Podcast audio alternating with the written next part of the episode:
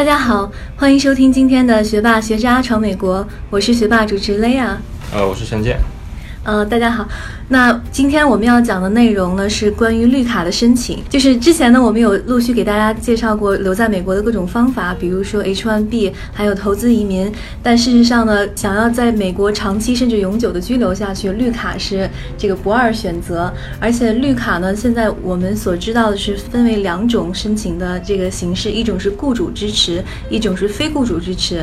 那么今天我们请到了一个非常专业的移民律师孟小杰，来给大家详细的介。绍一下这两种绿卡申请的这种差别，而且我们这期绿卡节目会分为上下两集，来分别介绍这个雇主支持和非雇主支持类别。先请孟律师给大家打个招呼吧。哎，Hello，大家好。那谢谢雷亚，谢谢陈建。那很高兴今天可以到这里跟大家分享一下这个绿卡申请的一些呃流程，也希望可以回答一些大家常见的问题。嗯，那可不可以首先说一下这个雇主支持的绿卡，就是是不是所谓的只有 EB 二、EB 三这两种？对，如果是雇主提供的，呃，通过工作机会申请绿卡，基本上就是 EB 二、EB 三这两种。那其实呢，还有一种是 EB one C，但是那个是针对从海外派遣过来的一些高管的一个工作机会，然后申请绿卡。对于大部分在美国的同学，可能不是特别的适用，或者说，呃，没有这样一个派遣关系存在的，在国内想申请绿卡的人，不太。不太适用，所以如果你有一个美国雇主，然后呢想通过工作机会给你申请绿卡，基本上就是一比二和一比三。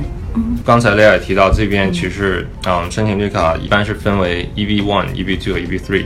我想 EB one 来说，大部分受众是一些，嗯，比如说博士生或者在某个方面有杰出贡献的人，所以我们这一期可能，嗯，想集中在。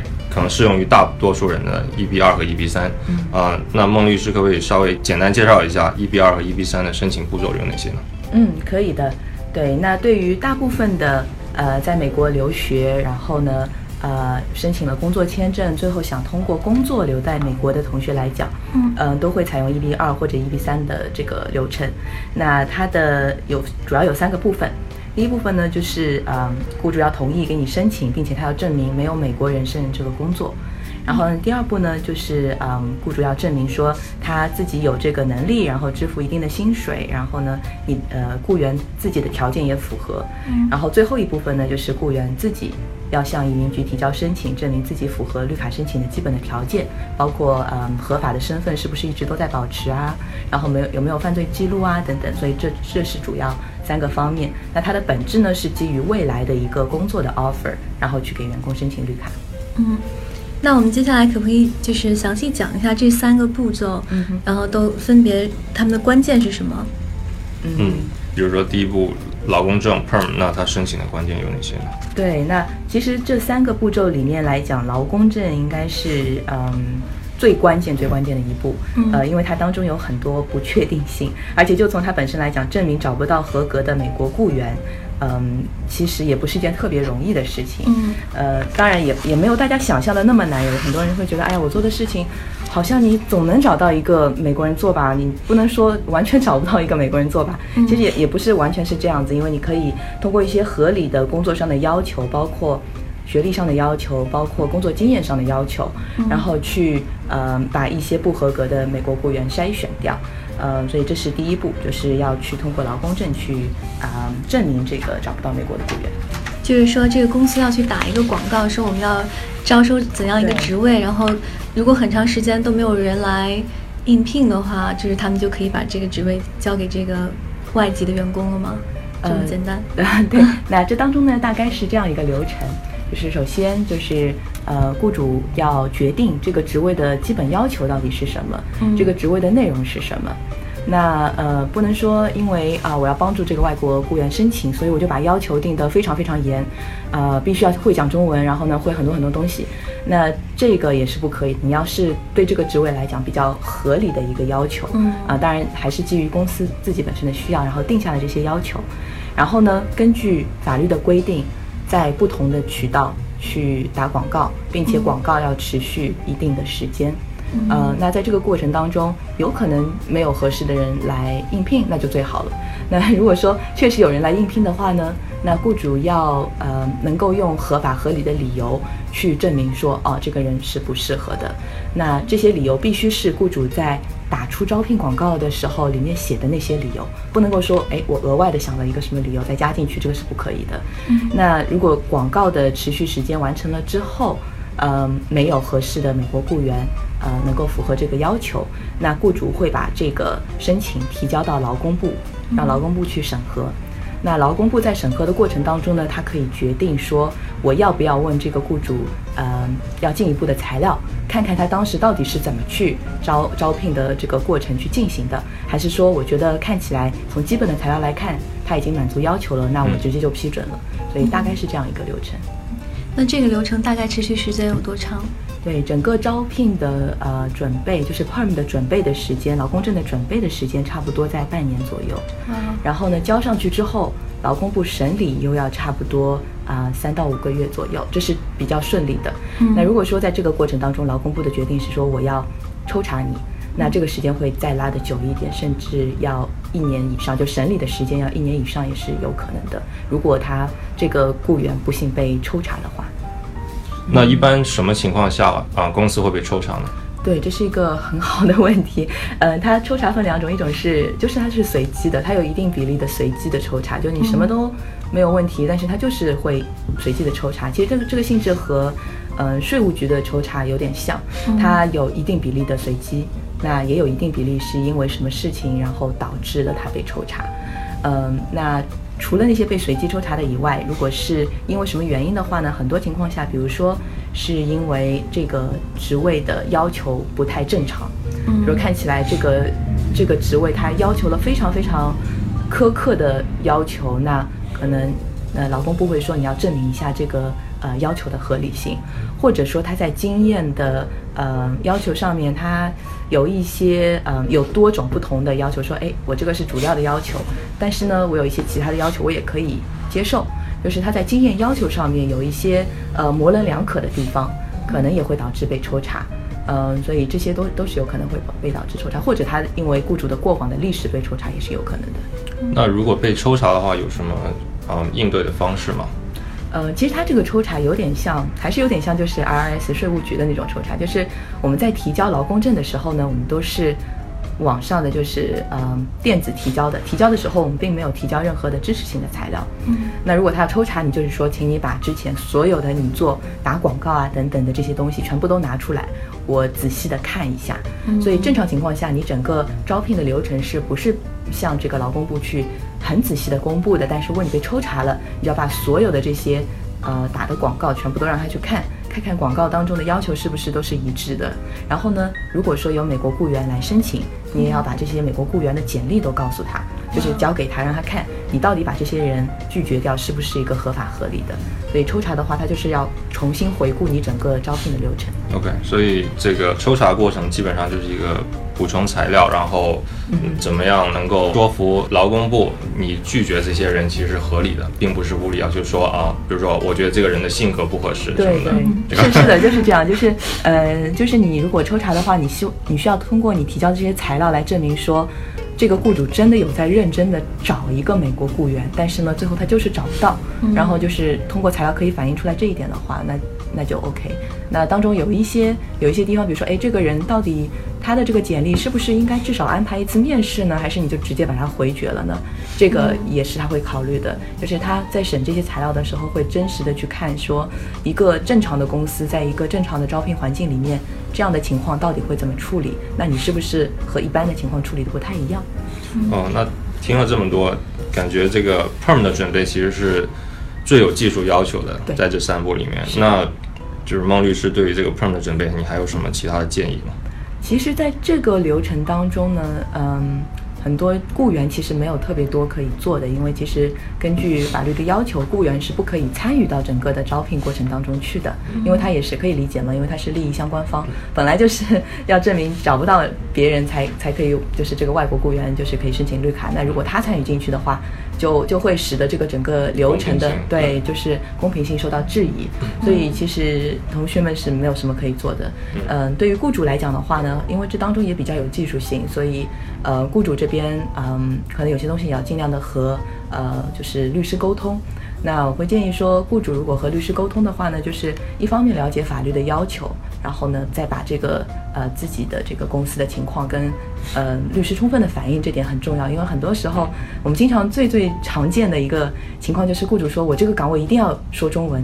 那其实说中文是特别容易引发这个审计的，就是被抽查的一个原因，因为这属于一个不太合理的要求。对于大部分美国人来讲，这个都是不公平的。你说你做一个会计师，你为什么一定要说中文呢？对吧？然后就嗯，他对这种要求外语的这种要求是看得比较紧的。所以雇主呃，如果一定说我一定要一定要这个要求，那如果律师把它写上的话，可能最后反而对申请会不是很有利。所以这个当中可能也需要雇主跟律师再沟通一下相应的。风险啊，等等。明白。那我还有听说，就是我有朋友希望他的雇主帮他办这个 EB 三，但是雇主说，呃，他们要求就是，呃，雇主说就是法律规定，在雇员入职之前有三年在别的公司的工作经验，他们才可以帮他申请绿卡。这种说法是否属实呢？这个肯定是不准确的。那其中有几个方面，一个是，嗯。就是申请劳工证或者申请 EB 二、EB 三它并没有工作的要求，呃，工作经验的要求，所以说并不是一个人一定要有工作经验才可以去申请的，这是第一个。然后呢，如果是这个职位，它确实要求工作经验，也不是一定要三年的。我不知道三年是怎么来的。那确实有一点需要注意的，就是说，如果这个岗位它要求工作经验的话呢，这个雇员他需要在入职以前，一般来讲，他的经验是需要在入入职这家公司之前就获得的。因为这个也比较能够理解，就是说，如果说公司可以通过培养一个没有经验的外国人做这个事情。那其实你也可以培养一个没有经验的美国人做这个事情，所以你这个经验的要求是不真实的。所以一般来讲，这个经验确实是要在入职以前就有的。但是也有一些呃例外的情况下面呢，也是可以通过在这家公司的经验来满足的。因为绿卡是一个未来的要求，一个未来的工作机会嘛。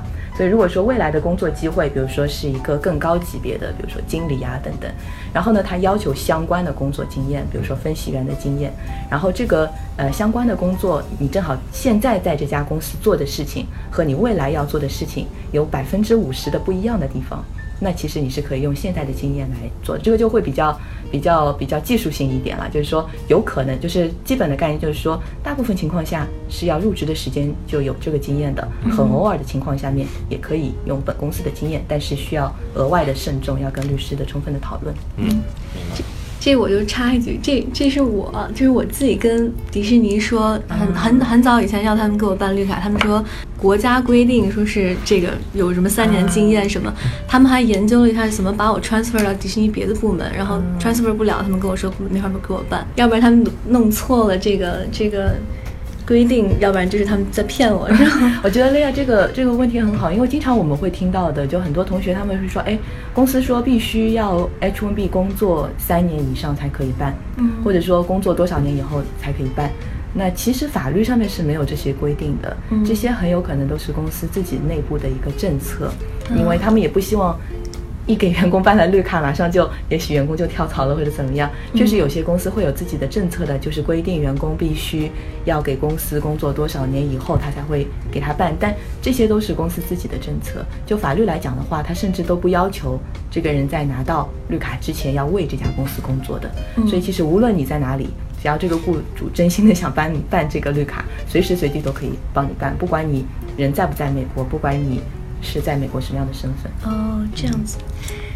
那除了证明申请人他是符合你的一些工作要求，那有没有别的一些什么什么要求？比如说啊呃，这个职位需不需要达到一定的薪金的一个标准？因为他大可以说啊，我把这个薪资的标准定得非常低，然后所有美国人都不愿意来申请这个工作，这个 这个有要求吗？对，这是一个很好的问题。当然，法律会有要求来针对这种狡猾的雇主的行为。嗯，对，就是呃，之前我们提到说，第一步就是雇主要把这个职位真实的嗯工作内容和要求定下来。那刚才没有详细提的一步呢，就是说定下来了之后，呃，其实这个要求和嗯工作的内容是要交给劳工部去审核的，然后劳工部会决定说，根据你的这个描述的内容和相应的要求，那你应该要付到什么样的薪水。所以你如果要求的特别严格呢，除了就是会可能被质疑不合理以外，也有可能会使得这个薪资要求大大的提高，要求越多，薪资越高。嗯，所以是就是大概是这样一个情况。所以这个其实是有一个数字，你是可以在什么地方能查到的，是吗？呃，可以查到一个基本的，就是第一档到第二档到第三档、第四档，他们分别的薪资是多少。但是这个职位到底最后会落到哪一档，这个是劳工部他来决定的。嗯，当然，律师根据法律可能会事先做一个评估，就是说我觉得这个可能大致落在二档或者三档，但是最后到底是在哪一档，还是由劳工部来决定的。OK，嗯。哇，那听上去这个 perm 这个这个步骤非常的不容易。那如果大家就过关斩将，闯过了这一关的话，下一关又是什么呢？对，下一关的话呢，就是呃，到了一个叫做一四零，这是一个表格的呃一个名称。那它是向移民局提交的。那嗯，这个表格呢，就是说雇主正式的向移民局提出申请，说我之后要为这个外国员工申请绿卡了。嗯，那在这个时候呢，移民局会去考虑说，呃，我看看你的这个呃公司是不是有能力支付刚才提到的那个劳工部要求的那个薪水。当然，你不要求是说在拿到绿卡之前就要支付这个薪水，但是我要看看你公司的财务能力有没有可能支付那个薪水。另外呢，我要看一下这个雇员他。自己的资质是不是达到了？嗯，在申请劳工证时候的那些要求，呃，如果说雇主要求了很多，最后发现，哎，其实我要招的那个外国人都没有满足这个要求，那这个就会肯定是有问题的。这个外国人最后还是申请不了。所以在呃一四零的阶段呢，移民局会去审核这两个方面。嗯。所以，就像我听说，比如说我有朋友，他的阿姨在美国开了一家很小的公司，只有一个雇员。像这样的公司要去给他办这个 EB 二、EB 三的话，就会比较困难了，是吗？呃，你刚才提的这个问题很好，我之前也忘记提了，就是其实员工人数倒不一定是一个硬伤。嗯，如果说这家员工人数很少，但是他经营能力很好，他的财务情况很好，而且他的职位也确实是。和这个申请人就是雇员是相对口的，这个没有问题。但是你刚才提到的说，如果是他的阿姨，其实这个是有问题的。就是这个东西在申请劳工证的时候是需要披露的。那有的时候很多同学说，哎，我有一个亲戚，阿姨呀、舅舅啊，呃或者叔叔啊等等，在这边的一家公司，嗯，在劳工证申请的时候，他会问你的，就是说这个里面的股东，这家公司的股东有没有你的家庭成员？那家庭成员他是他的理论上是应该不管多远多远的家庭成员都是应该披露的。然后因为这个原因，就是如果家庭成员是股东，他要招你，呃，那他可能就没有那么愿意去好好的招一个美国人。这是他仍然还是回到说你有没有诚意去招一个美国人，所以这是要披露的。还有呢，包括你自己是不是这家公司的股东，在里面有没有股权？如果说你自己在里面是股东有股权，然后可能会对整个招聘的流程施加影响的话。其实也是有问题的，所以如果说有一个同学说，哎，我自己想在这边办一家企业，然后呢自己创业给自己办绿卡，有没有可能走一 B 二一 B 三？那如果是你自己的公司的话，这个可能性几乎为零，它是不可能通过你自己的公司去去申请的。嗯，所以美国政府还是希望尽最大可能保护自己本国的公民，如果有工作机会，首先考虑肯定是本国公民。对，是的。那刚才孟律师提到了这个。Perm 可能需要六个月到一年的时间去准备，那幺四零大概需要多长时间呢？嗯，幺四零的话呢，如果在材料比较齐全的情况下面，嗯，应该是会比较快的，因为主要就是公司的财务材料和嗯雇员的资质的材料。嗯，准备时间的话，还是要看，因为有多方的配合。那如果说嗯正常情况下两个月左右，如果大家配合的比较好，是可以准备好的。嗯，那提交上去处理的时间呢？嗯，这个这个步骤。是可以加急的，所以如果你想知道说整个绿卡的申请当中这么长，我可不可以加急？那 Perm 这个劳工证是不可以加急的。然后呢，排期一呃四八五什么的也是不可以加急的，只有一四零这段时间是可以加急的。那正常情况下面，如果不加急，可能要处理四到六个月；加急的话呢，就是呃多付一千二百二十五美金给移民局，他在十五天之内就可以给你结果。嗯嗯。学霸学渣闯美国，海外游子的大本营。我们用最真实的声音带你领略美国校园的精彩纷呈，揭秘北美职场的苦辣酸甜，洞悉美帝最前沿的资讯视角。不管你是学霸还是学渣，我们期待和你一起成长，一起寻梦，一起闯美国。那我们就来到了整个申请的最后一步四八五。那我们这一步有什么关键呢？要注意的地方？对四八五的话呢，主要是针对人在已经在美国的申请人，然后你可以直接通过提交这个表格，叫做四八五去申请绿卡。那四八五也不是只针对 EB 二、EB 三的，凡是要申请绿卡的人，不管你是投资移民也好，亲属移民也好，最后你要申请绿卡的时候，提交的都是叫四八五的这份表格。嗯，那。它的关键呢，就是说你要知道自己什么时候可以提交四八五，这个是比较重要的。如果说呃你不小心错过了自己提八提交四八五的时间，然后事后发现，哎，好像我之前可以提交，我没有提交，我现在能不能再提交，这个就不一定了，因为它排期一直都处在变化之中。嗯，所以对于那些一四零已经批准的同学，呃，要时刻的关注这个呃移民就是国务院的那个签证排期表，它差不多是在每个月的。呃，十号左右会公布，公布下一个月的，所以呢，你就去查一下这个签证排期表，看看是不是自己离这个时间很近了。然后你如果说你发现，哎，下个月可能就排到你了，那你要注意，可以可以开始准备材料，可以联系律师，然后去把这个申请递交上去。因为刚才说就是排期表一直会变化，假设说五月份排到你了，六月份排期又倒退了，那你能够提交四八五的时间只有五月份，六月份就不能提交了。所以说，有的时候，嗯，如果错过了，可能就要再等很久才能够提交，所以这个时间是比较重要的。那孟律师提到了一个名词“排期”，那能不能稍微解释一下排期是什么意思呢？可以，可以。那呃，排期呢是针对不同的移民的类别，然后针对不同的出生地在不同国家的人，然后美国的国务院会有一张表，说呃什么时候什么人可以提交什么申请，呃，它是因为比如说这个。其实所有的这些申请，它都是有名额的限制的。EB 类的，呃，EB one、EB 二、EB 三都是有名额限制的。它一共整个 EB 类的是有十四万个名额一年。那像 EB 一、二、三分别可以分到四万个名额。那如果说，因为这是全世界的名额，那它还有每个国家不得超过呃多少名额。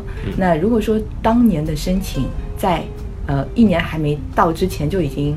超过了当年的名额，那么呃，国务院就会说，那我今年的我就不让不再收了，你们今天不就不可以再交申请了，就保证这个名额的发放还是根据法律的规定来进行的。那这样就会导致，尤其是某一些特定的国家，比如说像中国和印度，申请人数特别多的国家。那就会导致，呃，可能今年就我就排不上了。我不是说我今年一四零批了，我今年就可以申绿卡了，我可能要等。那排期呢，就是说这个时间你到底要等多久？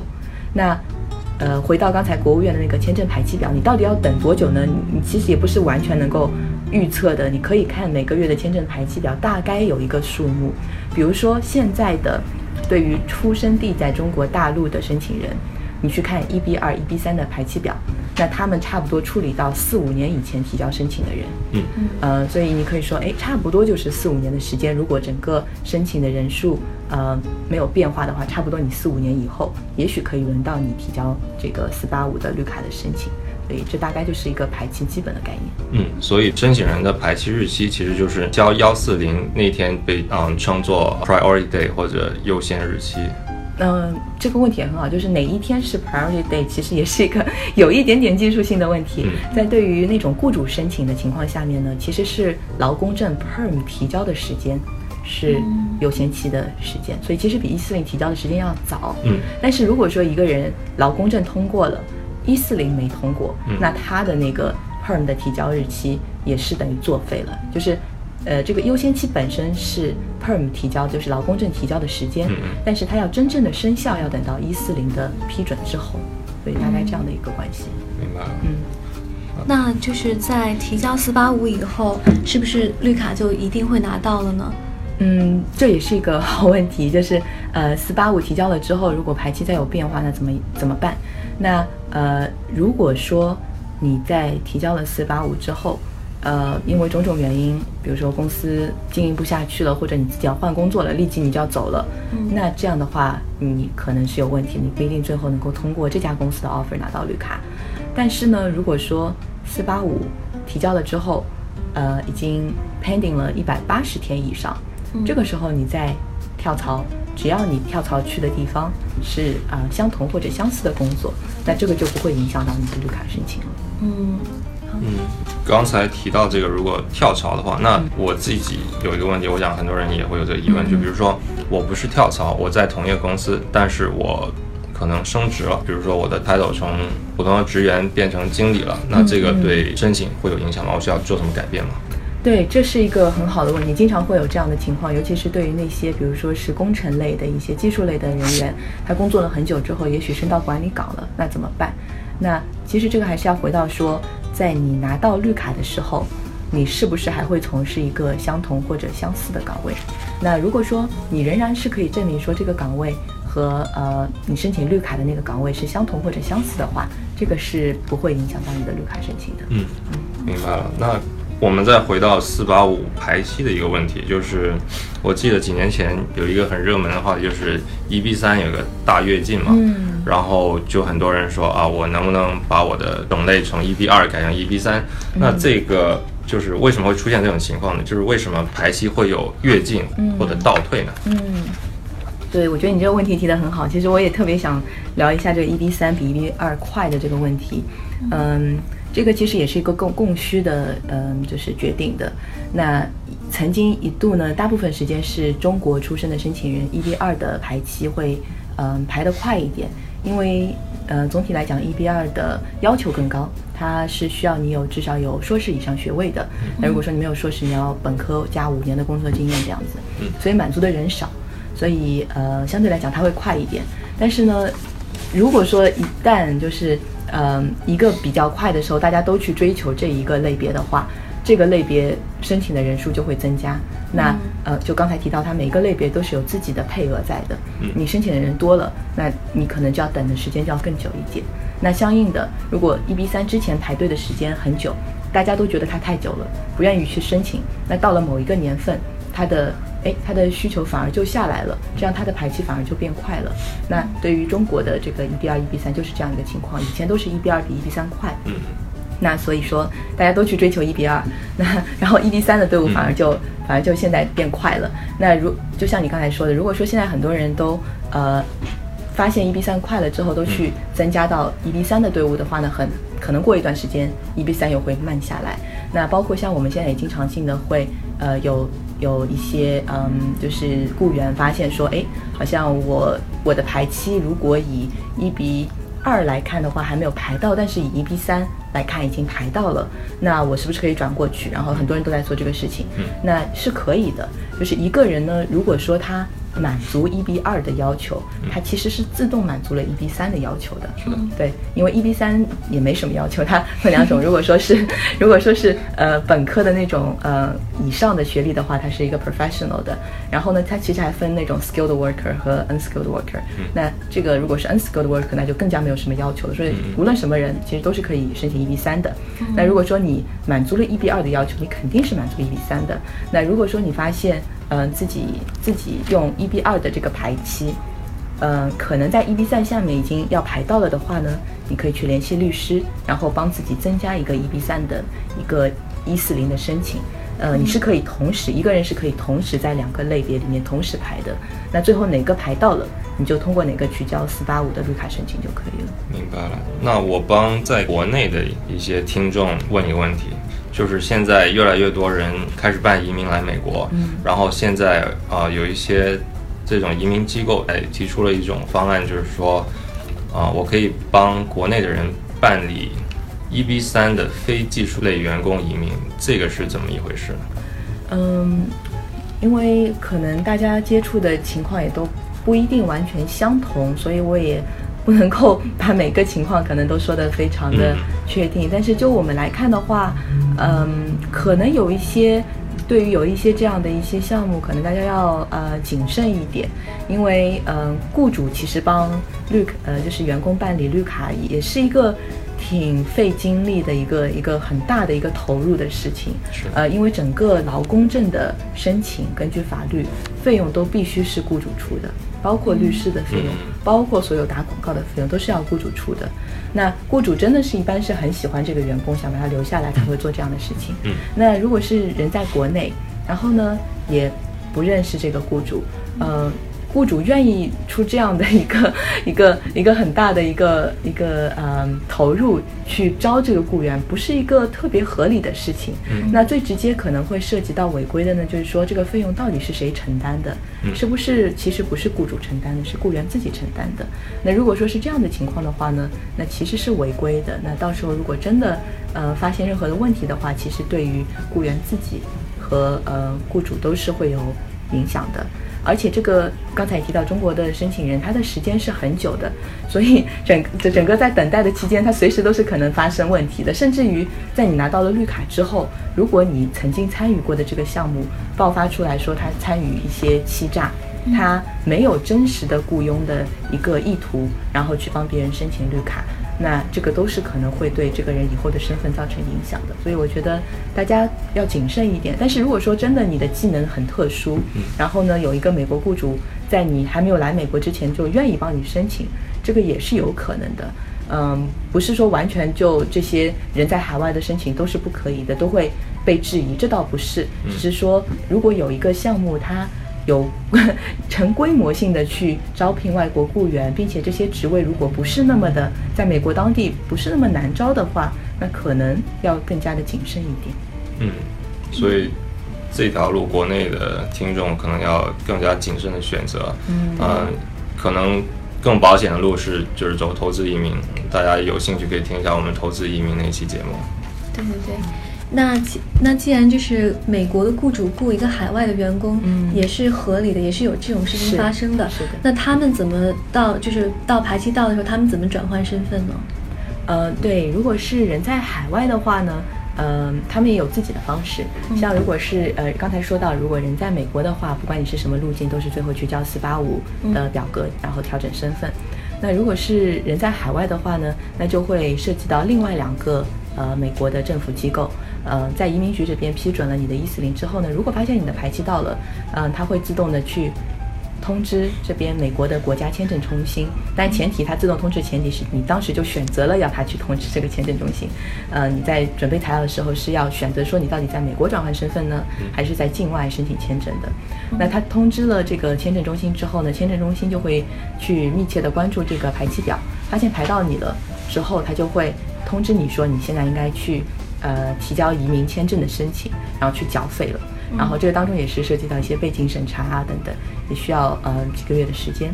那如果说再发现，哎，现在排到你了，你可以去拿绿卡了的话呢，那呃这边是会通知，呃，在中国的广州的领事馆，广州领事馆是处处理移民签证的领事馆，然后会安排呃广州领事馆给这个申请人去做移民的面签。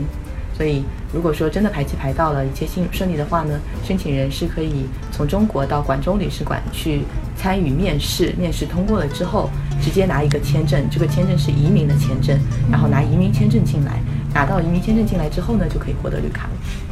但这既然是面签，然后就是有一定的。几率会被拒签吗？嗯，其实一般，当然这个几率肯定是会有的，呃，但是这个几率也不完全的是存在于从海外进来的人。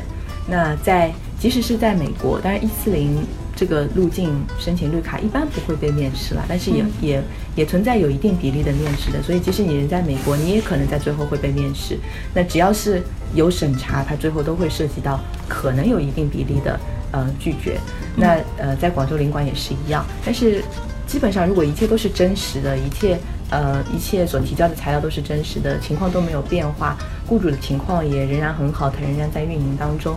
嗯，这个几率是比较小的。如果前前期的一些审批都已经通过的话。嗯。孟律师，那这个我想在美国工作的人可能会有这样一个一个疑问，就是我是不是必须要有啊工作签证，然后我才能申请绿卡呢？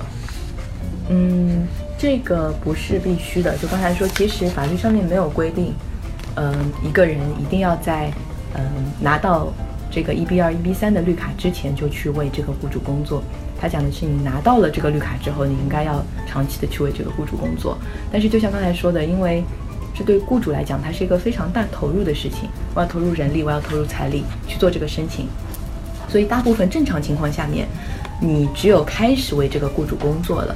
雇主才会考虑为你去申请绿卡，所以这也是为什么比较常见的情况是一个人拿了工作签，开始为这个雇主工作了，雇主再给他申请绿卡。法律上面没有这么要求，只是说从合理性来讲，这个是比较常见的一个一个流程。明白了。那我们刚才详细的讲了，就是绿卡申请的这么多步骤，然后听起来就是非常非常的艰难，就是过五关斩六将这样子。那在这些步骤中，您觉得就是最难、最容易导致申请失败的是哪一个步骤呢？而且怎样去避免这样的失败呢？对，那这三个步骤当中，我觉得最难的还是第一步劳工证的申请，嗯，因为你要证明没有合格的美国雇员。嗯，这个其实劳工部会查的非常非常的严格，嗯，呃，而且有的时候其实确实不是很好证明，而且整个事情也完全不是通过，呃，就是可以完全控制的，呃，因为如果真的刚好就在你打广告的时候，真的就有一个特别合适的美国雇员出现了，那你就是筛选不掉他，那那没有办法，你只能停止这个这个申请，然后再等至少半年以上再重新去做招聘。哇，对，所以这个是我觉得会最难的最难的一点。那这个上面有有没有一个数据比例，说百分之多少的这个 perm 会被拒掉？嗯，现在我可能一下子想不起来，我得我得看一下有没有这样的数据，可能。嗯，让我想一下，可能会有吧。劳工部应该是会每年，我觉得他应该都是会有出一个报告，然后说，呃，有多少的比例。但是如果纯看数据，对每个人的帮助也不一定那么的大，因为其实每个公司的大小不一样，啊，知名度不一样，对，然后还有你的岗位的性质不一样，都会导致它申请难度不太一样的。嗯，比如说像大公司，呃，像迪士尼这种，呃，其实反而在申请 perm 的时候可能。会更有难度，因为它大公司，你不管你在哪里打广告，其实它都会吸引很多的申请人。对。然后呢，它而且因为它公司的需要，它一直一直会有一些呃招聘的动作在进行当中。那这样的话，它其实确实是需要招美国人的可能。那这样对你这个打广告合在一起。然后就不是特别有利，所以有的时候可能大公司反而会发现，我们会听到的时候，有一些同学在大公司工作，尤其是一些文商科类的，可能公司不太愿意去帮他们做这样的申请，主要也是考虑到真的很难，就是筛选掉那些呃，就是来应聘的美国的工人。对于尤其大公司来讲，那小公司的话呢，反而可能会好一点，因为其实对他们来讲。招聘不是一件特别容易的事情，它广告打出去也没有多少人来应聘。那对于申请绿卡来讲，这其实也是一件很好的事情。对，所以在这个上面，其实大公司和小公司的呃利弊，嗯，可能并不完全和大家想的一样。嗯，说的这个这个说的非常的好。嗯，那就是今天我们详细介绍了这个 EB 二、EB 三，就是雇。雇主支持类的绿卡申请，那在下一期节目呢，我们将会详细介绍一下，当雇主不愿意给你办绿卡的话，应该怎么申请绿卡。嗯，好的，好，谢谢那那就是我们这一期的学霸学渣闯美国。